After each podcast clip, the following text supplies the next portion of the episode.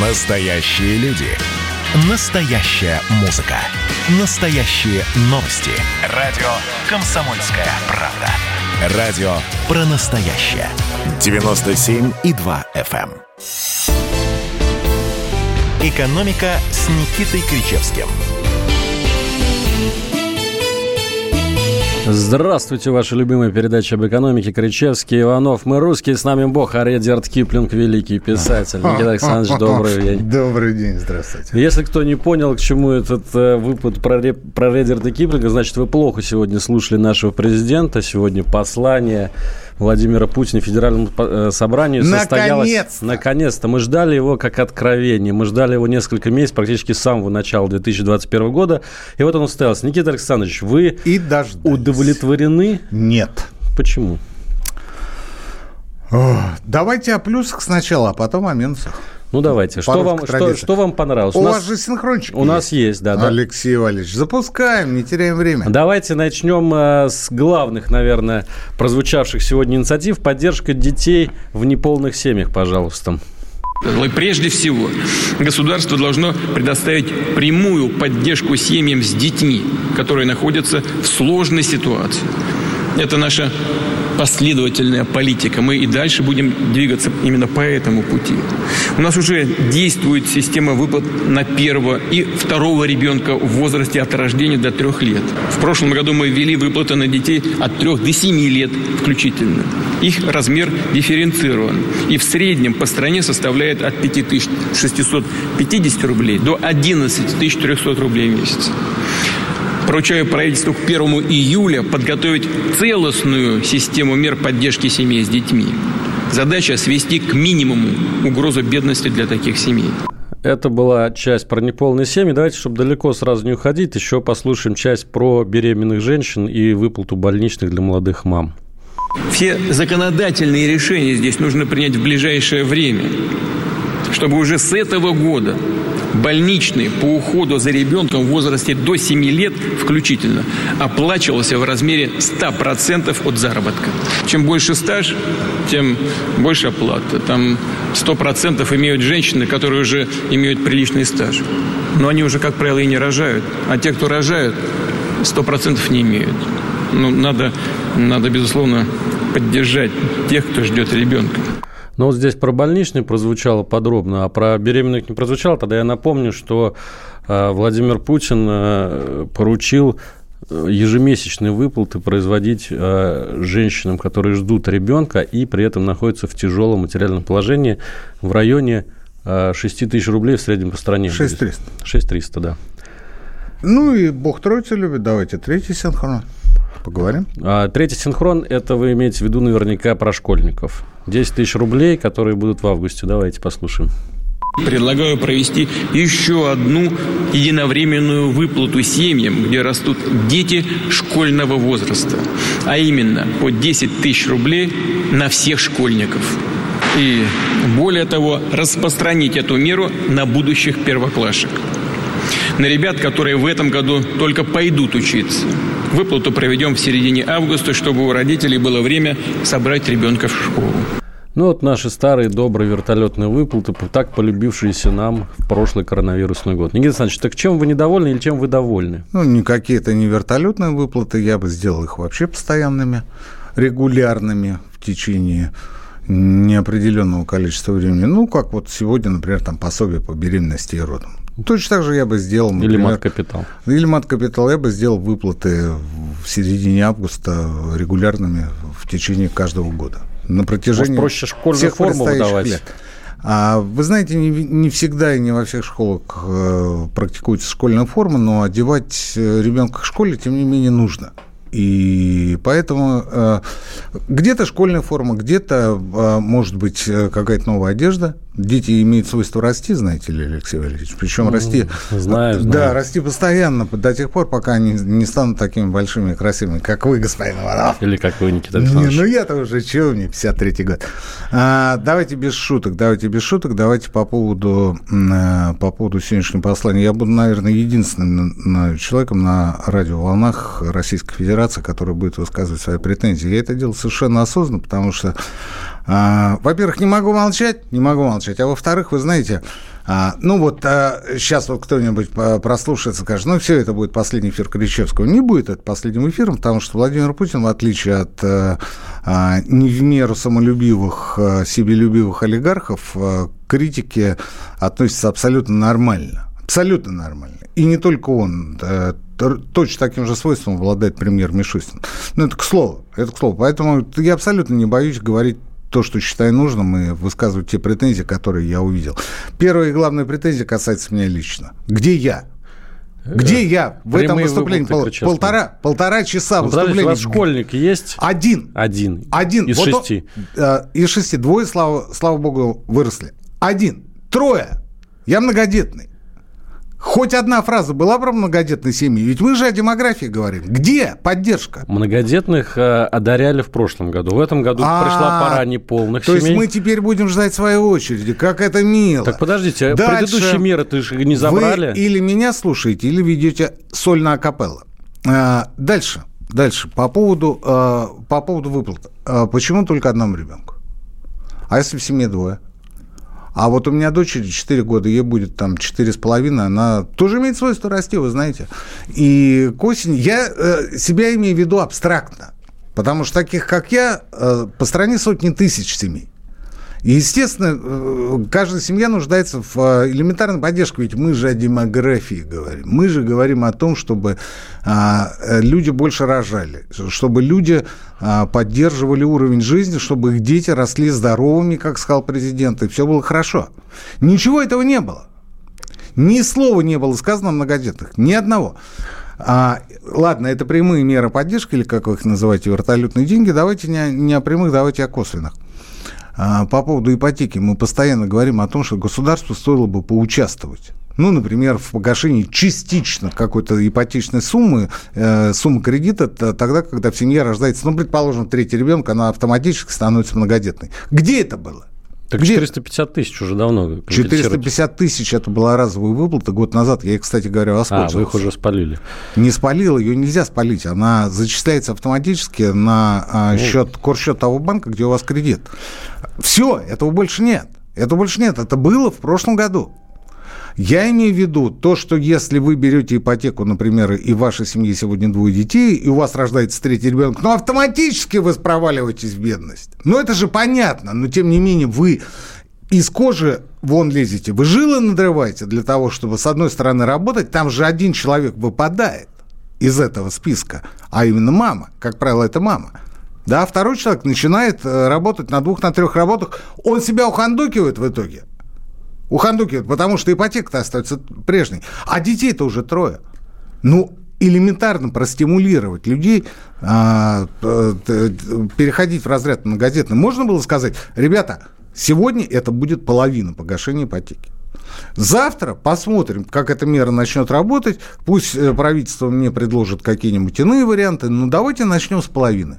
Потому что в других странах это, например, э, вся ипотека. Ну, скажем, на четвертого ребенка. Я представляю, как у нас взлетят цены на квартиры, извините. Алексей Валерьевич, э, это уже второй вопрос. Понимаете, в чем дело? Это уже второй вопрос. Это уже второй вопрос. У вас не так много многодетных семей в стране. Чего же вы, чё же вы вот каждую вот э, смотрите, а вот и, и многодетным дали копеечку, а вот теперь цены из-за них взлетели. Да что же вы за свиньи такие, да что же вы за сволочи-то? Ну, у вас страна вымирает, вымирает реально. Дальше. Для жителей, предположим, Сибири, Дальнего Востока сразу с этого года полное погашение ипотеки, когда вы рождаете, когда в вашей семье рождается третий ребенок. Полное! И вся центральная Россия переселяется за Урал. Очень хорошо. Очень хорошо. Кто мы будет жить в Тамбове, в Саратове? Мы, мы будем в Саратове, будете жить вы. Я вас туда отправлю очень скоро. Это именно так называется. А вы употребили умное слово. Я знаю еще одно умное слово – дискриминация. Вот только сегодня вы читали у меня в телеграм-канале «Антискрепа». Первое, по-моему, или второе сообщение сегодняшнего дня было о, о дискриминации а, по экономическому признаку самозанятых. 1,7 миллиона самозанятых, при этом это цифра уже устаревших, сейчас больше, около 2 миллионов они поражены в социальных правах. У них нет возможности а, получить полис медстрахования. У них нет возможности формировать свой пенсионный капитал. Ничего этого нет. Элементарно они не могут получить ипотеку, точнее, не могут, врать не буду. Но вы обратитесь в Сбер, позвоните, просто позвоните, скажите, я самозанятый. Я сам... Первое, что вам скажет девочка, ну она вот, слышите, да? Вот, она скажет, а что это такое? Как это записывать? Вот по-русски еще раз, по буквам. Будьте добры. Ну, вот ООО знаю, АО знаю. Са, а, сам точно вспомнил. Для всех ставка 6,5, для самозанятых 8,1% годовых. Для всех первый взнос 15%, для самозанятых 30%. Как почему? компенсация налогового режима. Почему? Вы объясните, почему? Да, они платят 4%. Так это не они же ввели это не они ввели, это ввело правительство. Это ввело государство. Люди выходят из тени. У нас до четверти населения, занятого в экономике, работает полулегально или нелегально.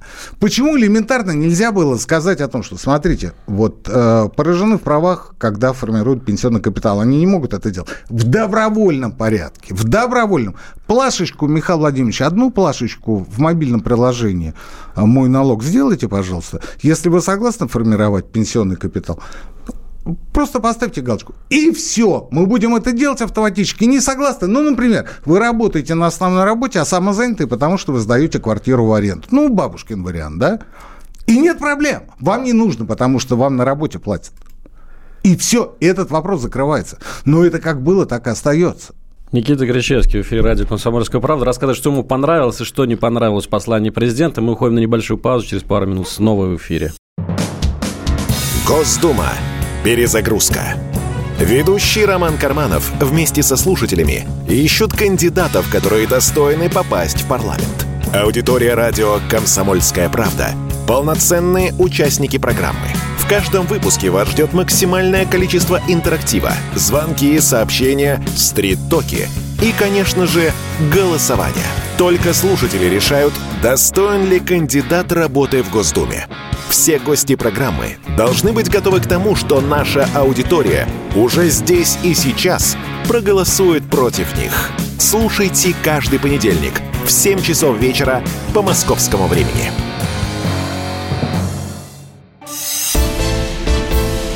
«Экономика» с Никитой Кричевским – Возвращаемся в прямой эфир. Никита Кричевский, Алексей Иванов. Обсуждаем послание президента. Никита Александрович не хочет э, петь хором. Ну, подождите, вы хочет он или не хочет. Еще раз повторяю, что да, я высказываю критические замечания. Я знаю, что президент, премьер-министр относится к ним абсолютно вменяемо, и для них э, любая критика полезна, потому что им что делают всю дорогу? В уши льют словословие, в уши льют э, лесть, и все, что с этим связано. А информацию только Информации вообще никакой нет. Вообще никакой нет. Почему по средам. Путин с Мишустиным нас и слушает, я вам скажу по секрету. Ну, не все, конечно, но им помощники что-то такое доносят. Дальше идем. Дальше идем. Смотрите.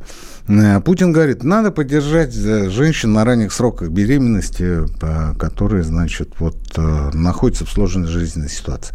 У меня вопрос. Алексей Валерьевич, вы знаете, сколько до недавних пор, вот на сегодняшний день, составляет э, пособие, выплачиваемое единовременно э, при постановке на учет в женской консультации? Я вам скажу. О, затрудняюсь. 600 рублей. 600 рублей! Можете себе представить? Путин говорит, будет 6 тысяч. Ну, это, конечно, в 10 раз больше. Мы благодарны. Это 6 тысяч рублей каждый месяц. Ну, слушайте, ну что есть 6 тысяч рублей для человека, который оказался в тяжелой жизненной ситуации? Она на лекарства и на то, что необходимо на ранних сроках, на фармацевтику потратит как минимум столько же. Прожить на это невозможно, Прожить но поддержку нереально. это окажет. Нет, ну конечно, слушайте, по сравнению э, с тем, что или это, или 600 рублей, конечно, лучше 6 тысяч. Но мы сегодня, я имею в виду страну в целом и бюджет в частности, мы сегодня не в той ситуации, когда надо экономить каждую копейку, тем более, когда речь идет о будущем поколении. Тем более, тем более. Нет, ну вот 6 тысяч. Ну ладно, 6 тысяч, 6 тысяч. Идем дальше. По поводу... Очень много замечаний мы, мы все не успеем проговорить. А, вне всякого сомнения, вне всякого сомнения, по огромный позитив за а, то, что президент а, присоединился к тем предложениям, которые выдвигало правительство на предмет реструктуризации бюджетных кредитов. А давайте послушаем эту часть. С удовольствием. Помощь регионам.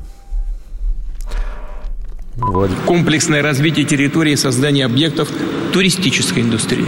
Обращаю внимание, инфраструктурные и бюджетные кредиты будут предоставляться под полным контролем федерального казначейства. И только под конкретные проекты, прошедшие детальную экспертизу на федеральном уровне. Здесь сразу хочу обратиться и к руководителям регионов, и к правительству.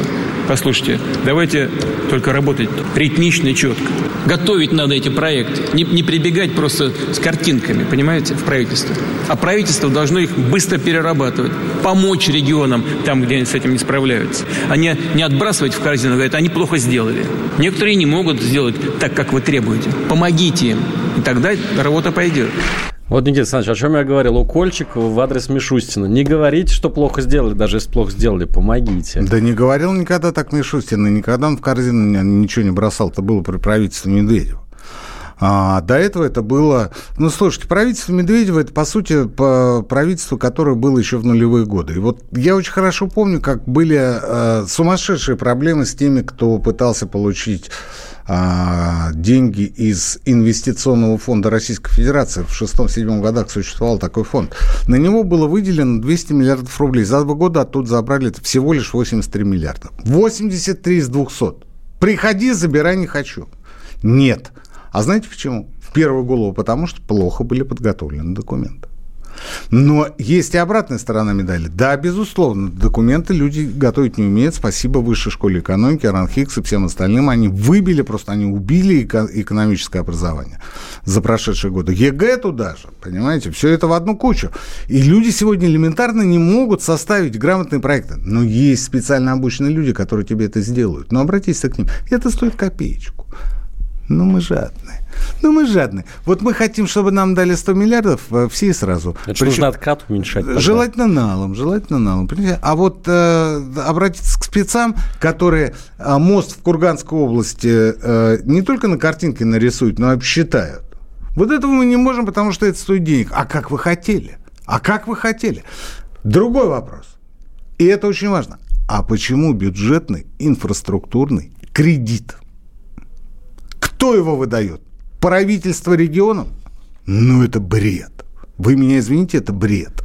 Почему? Потому что два субъекта, один федеральный, второй региональный, оба на государственном уровне не могут находиться в отношениях а, сродни коммерческим Могу банкам. Могу допустить, что это будет какой-то институт развития, например. Дело веб. в том, что если, а, смотрите, если регион берет кредит, значит, он его отдает на условиях срочности, возвратности, платности.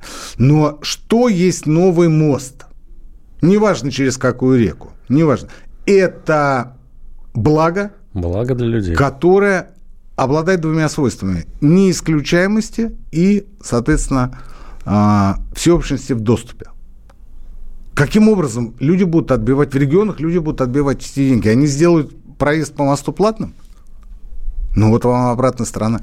Я считаю, что если речь идет об инфраструктуре, это должны быть не кредиты, а это должны быть ну, называйте это субсидиями, называйте это финансированием, называйте это как угодно. Но ради бога, только не кредит, потому что кредит – это то, что ты берешь на время, а потом отдаешь. Ну, как регион? Из каких налогов он это будет делать? Что он будет продавать для того, чтобы расплатиться в 2029 году? Вы в 2029 году станете губернатором Саратовской области. И сегодняшний Радаев оставит вам наследство через 8 лет тот самый бюджетный инфраструктурный кредит, потраченный на новый мост через реку Волга. Вы что будете делать? Ну, наверное, логика в том, чтобы увеличивать собственные доходы региона за счет повышения собираемости э, НДФЛ. Это и, слова. И это слова ну, улучшается ну, инфраструктура, ну, конечно, это вот на уровне э, реферата для третьего курса высшей школы экономики вы зачет получите. Знаете, я с вами согласен. Кстати, вот интересный момент. 500 э, миллиардов рублей – это э, стоимость инфраструктурного да, пакета. Да, вы абсолютно правы. Разделите Огромный на 85 денег. регионов. На 85 регионов, ну, получится где-то там по...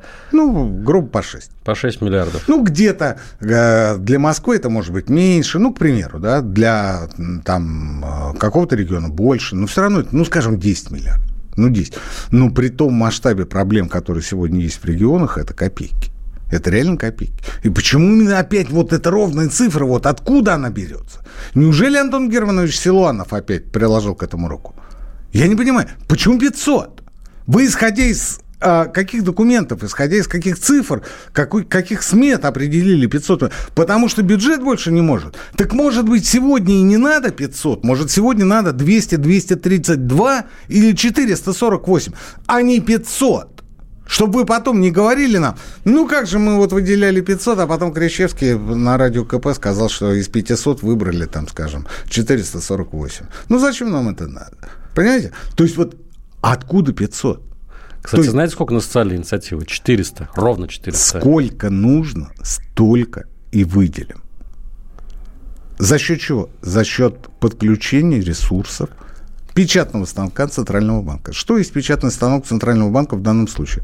Выпускает тот или иной регион облигации. Инфраструктурные облигации да, договаривается с конкретным подрядчиком. Например, это одна из компаний Ротенберга. Человека, который зарекомендовал себя и на строительстве Крымского моста, и на других объектах. К нему претензий нет. Он говорит, я выпускаю э, бумаги, вы, ну, мы договариваемся с вами, заключаем договор, вы выпускаете под это дело инфраструктурные облигации, Центробанк берет на себя рефинансирование, то есть замещение тех денег, которые региональный бюджет мне перечислит. Все. Все, элементарно, элементарно. После этого это уже вопросы к ЦБ. Каким образом он будет рассчитываться с федеральным правительством? Может, это будет через ОФЗ, может, это будет через а, замещение за счет средств федерального бюджета. Я не знаю, я не знаю.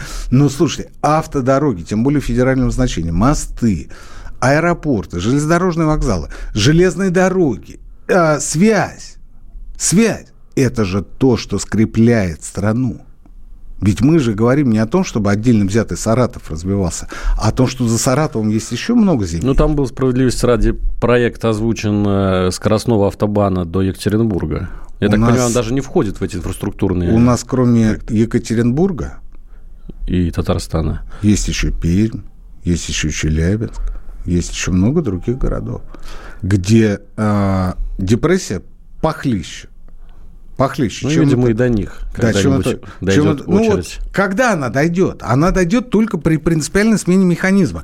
Механизма финансирования именно инфраструктурных проектов. Вы скажете, что за бред, Кричевский, что ты несешь? Ты ничего не понимаешь, и вообще ты самозванец, не какой-то экономист. Я вам скажу, не надо говорить о том, что минута осталась. Я вам скажу другое. Я вам скажу, Китай, да, у них внутренний долг 303% ВВП. Да, это все правильно. Но за счет чего? А за счет того, что регионы рефинансировали выданные кредиты компаниям у Народного банка Китая. Естественно, э, закладывали свои облигации. Но сегодня Китай показывает сумасшедшие темпы роста.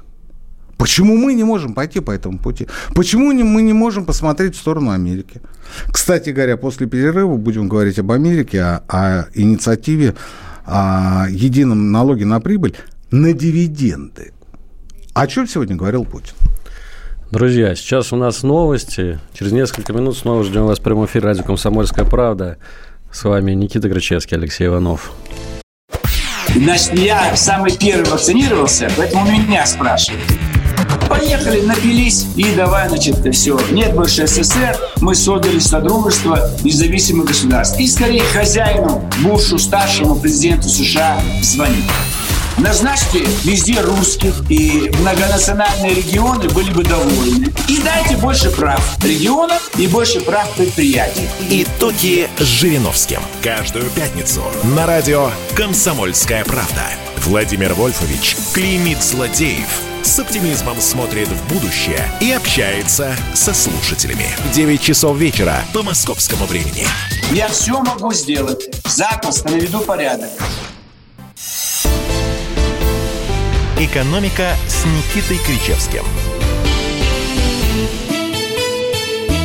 Никита Гречевский в прямом эфире радио «Комсомольская правда», ваша любимая передача об экономике. У микрофона Алексей Иванов. Ну, Никита Александрович, ну, давайте. давайте закончим тему про дивиденды, да, да, раз уж вы сказали.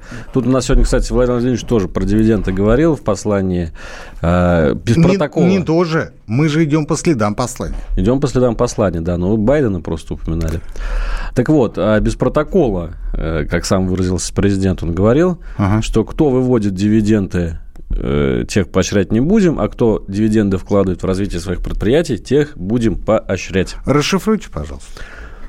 Ну что, а что тут расшифровывать? А я вот, например, не знаю. Это, опять же, на уровне лозунга. Какие-то олигархи получая прибыль... Но не в нашем районе. Не в нашем районе. Да. А, получая прибыль от российских недр, от своих заводов, полученных Выводят в результате... свои же офшоры, на которые оформлены эти предприятия. Потом покупает виллы во Флориде или в Лондоне, какие-то дома. Покупают. Везде покупают. А какие-то, вот, говорит Владимир Путин, они вкладывают в развитие. Они не выводят... Огласите, пожалуйста, весь список. Ну, вот тут вот, знаете, я теряюсь в догадках, но Владимир Путин имена эти знает. Будем считать, что он в курсе. Но мы-то нет, а послание-то ведь не для него и не для его окружения, которое точно так же там многое знает, если не все, а послание это для федерального собрания. По сути, для нас, ведь он же к нам тоже обращался. Ну так можно же было предложить какой-то более или менее внятный, понятный, ну пусть даже в общих чертах механизм. Почему я сказал про Байдена? Потому что а, месяц назад они заявили о том, что они э, инициируют э, новый глобальный корпоративный налог на прибыль. Э, в первую очередь для того, чтобы э, те компании, которые выплачивают дивиденды в офшоры, офшорных, э, в офшорную собственность, чтобы они платили 21%. Ну вот почему нельзя было сказать? Почему нельзя было сказать? Вот в настоящее время эти люди платят 15. Мы считаем, что это мало. Вне зависимости от того, вкладывают они деньги в э, свои предприятия или нет. А начнем с того, что эти предприятия достались им, мягко скажем, не вполне законно. И Путин об этом говорил, но он говорил об этом 9 лет назад, в 2012 году. А сегодня другая ситуация. И об этом можно было не упоминать. Но в стране, а, мягко скажем, непростая ситуация. Поэтому 25%. Не 21, как у Байдена, а 25. И я уверен, что зал бы рукоплескал. И отнять загранпаспорта, чтобы не уезжали. Дело Вообще... в том, что они не приезжают. Они тоже не уезжают, они здесь не живут. Вот Роман Абрамович, наверное, после сегодняшнего послания должен продать футбольный клуб Челси, тем более, что Суперлига все равно у них ничего не вышло, и вложить эти деньги в Чукотку. Ну вот говорят, что дело не в Чукотке, у него здесь много других активов. Говорят, что Усманов уже больше года здесь не появляется. Приблизительно то же самое говорят про Потанина. Не знаю, может быть правда, может быть нет. Не суть. Но предприятия-то работают здесь и деньги-то перечисляются на офшоры этим ребятам. Этим ребятам. Давайте вспомним о том, что господин Потанин в 95 году в результате залогового аукциона хапнул Норильский никель за 170 миллионов долларов, при том, что цена его была, ну, давайте откровенно, раз в 20 дороже. Он был вице-премьером, он, собственно, готовил те самые залоговые аукционы. Но к этой теме никто не возвращается. А ведь по всем соцопросам деловой климат у нас отвратительный. Не потому, что у нас силовики лютуют или правоохранители достали. Я уж не говорю о несчастных, точнее, счастливых налоговиках, а потому что люди не верят, что бизнес можно делать честно.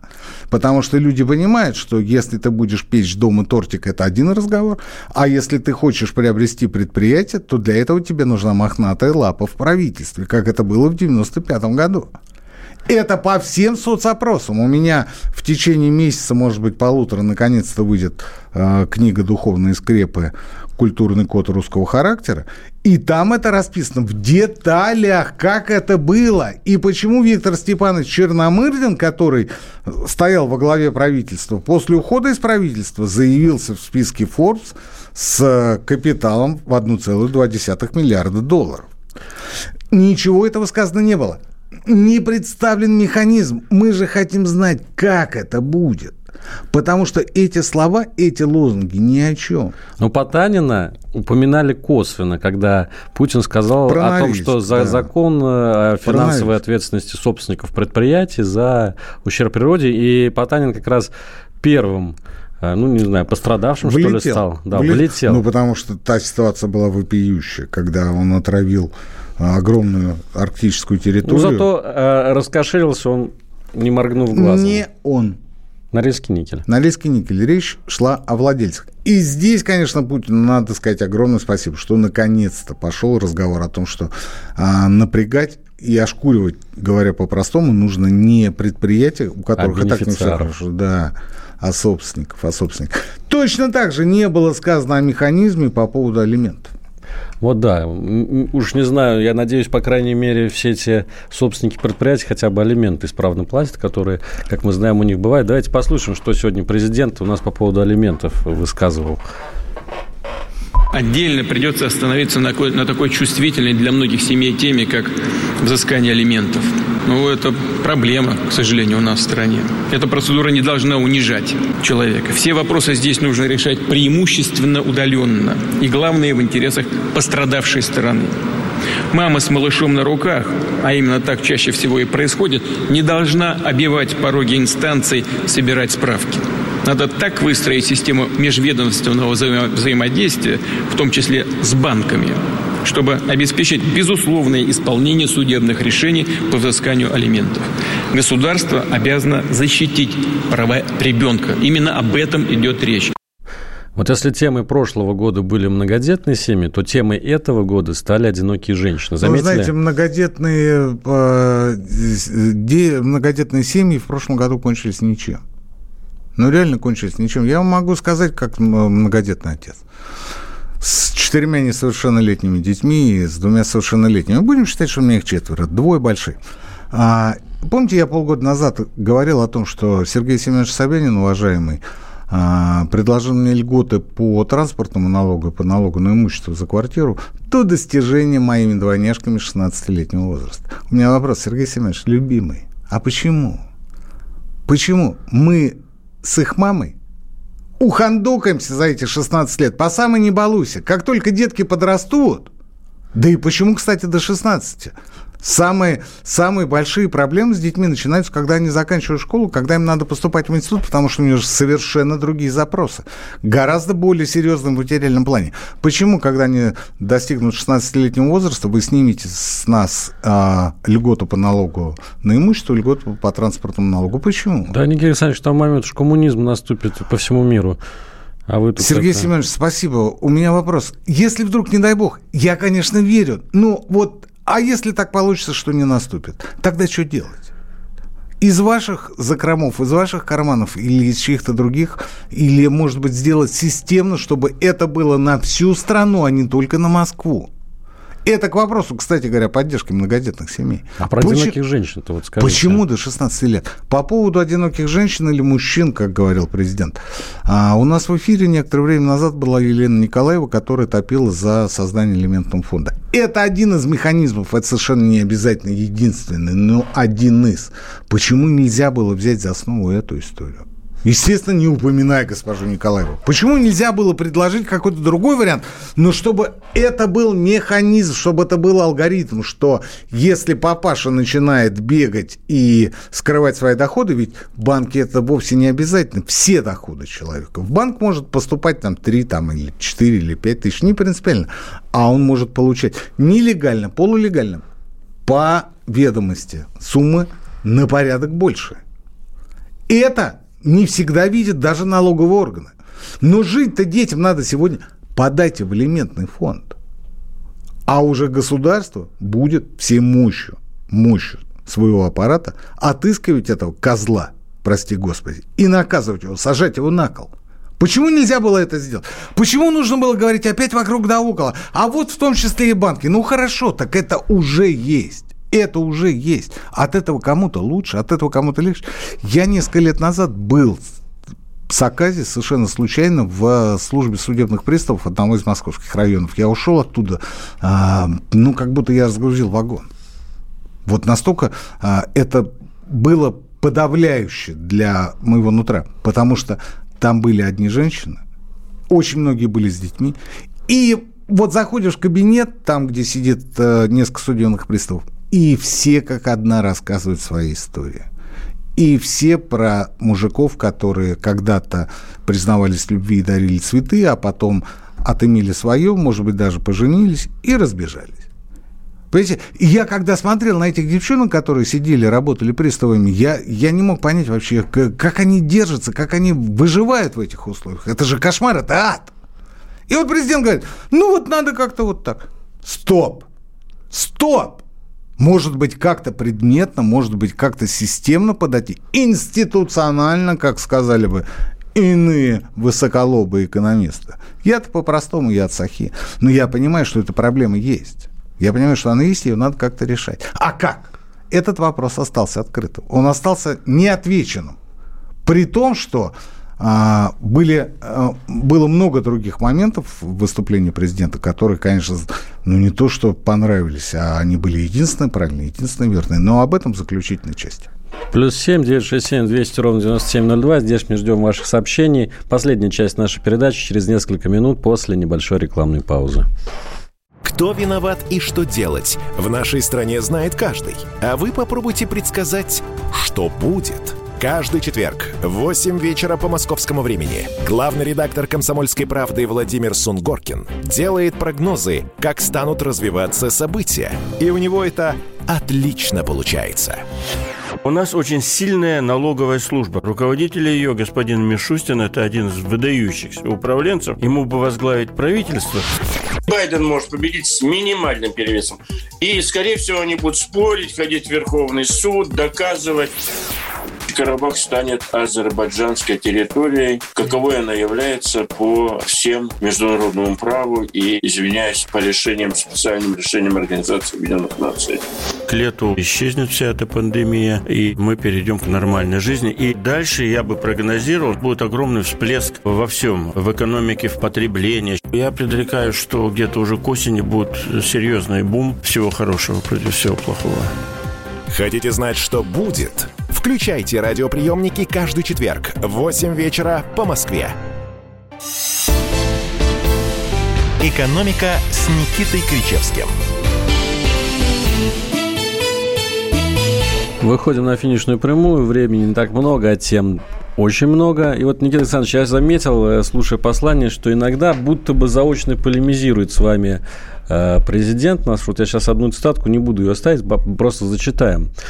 Но вы что-то не то сейчас сказали. Как со мной можно полемизировать? Кто я и кто президент? Вот вы э, все время ругаетесь на высшее образование наше. Вот сегодня э, Владимир Владимирович говорил... Ну, потому такого... что я знаю, что это такое. Я был заведующим кафедры. В, так вот, послушайте, концов. что президент сказал. Что? Такого широкого бесплатного доступа к высшему образованию, как в России, можно ответственно сказать, нет ни в одной стране мира. В предстоящие 60% выпускников поступает на бюджетные места.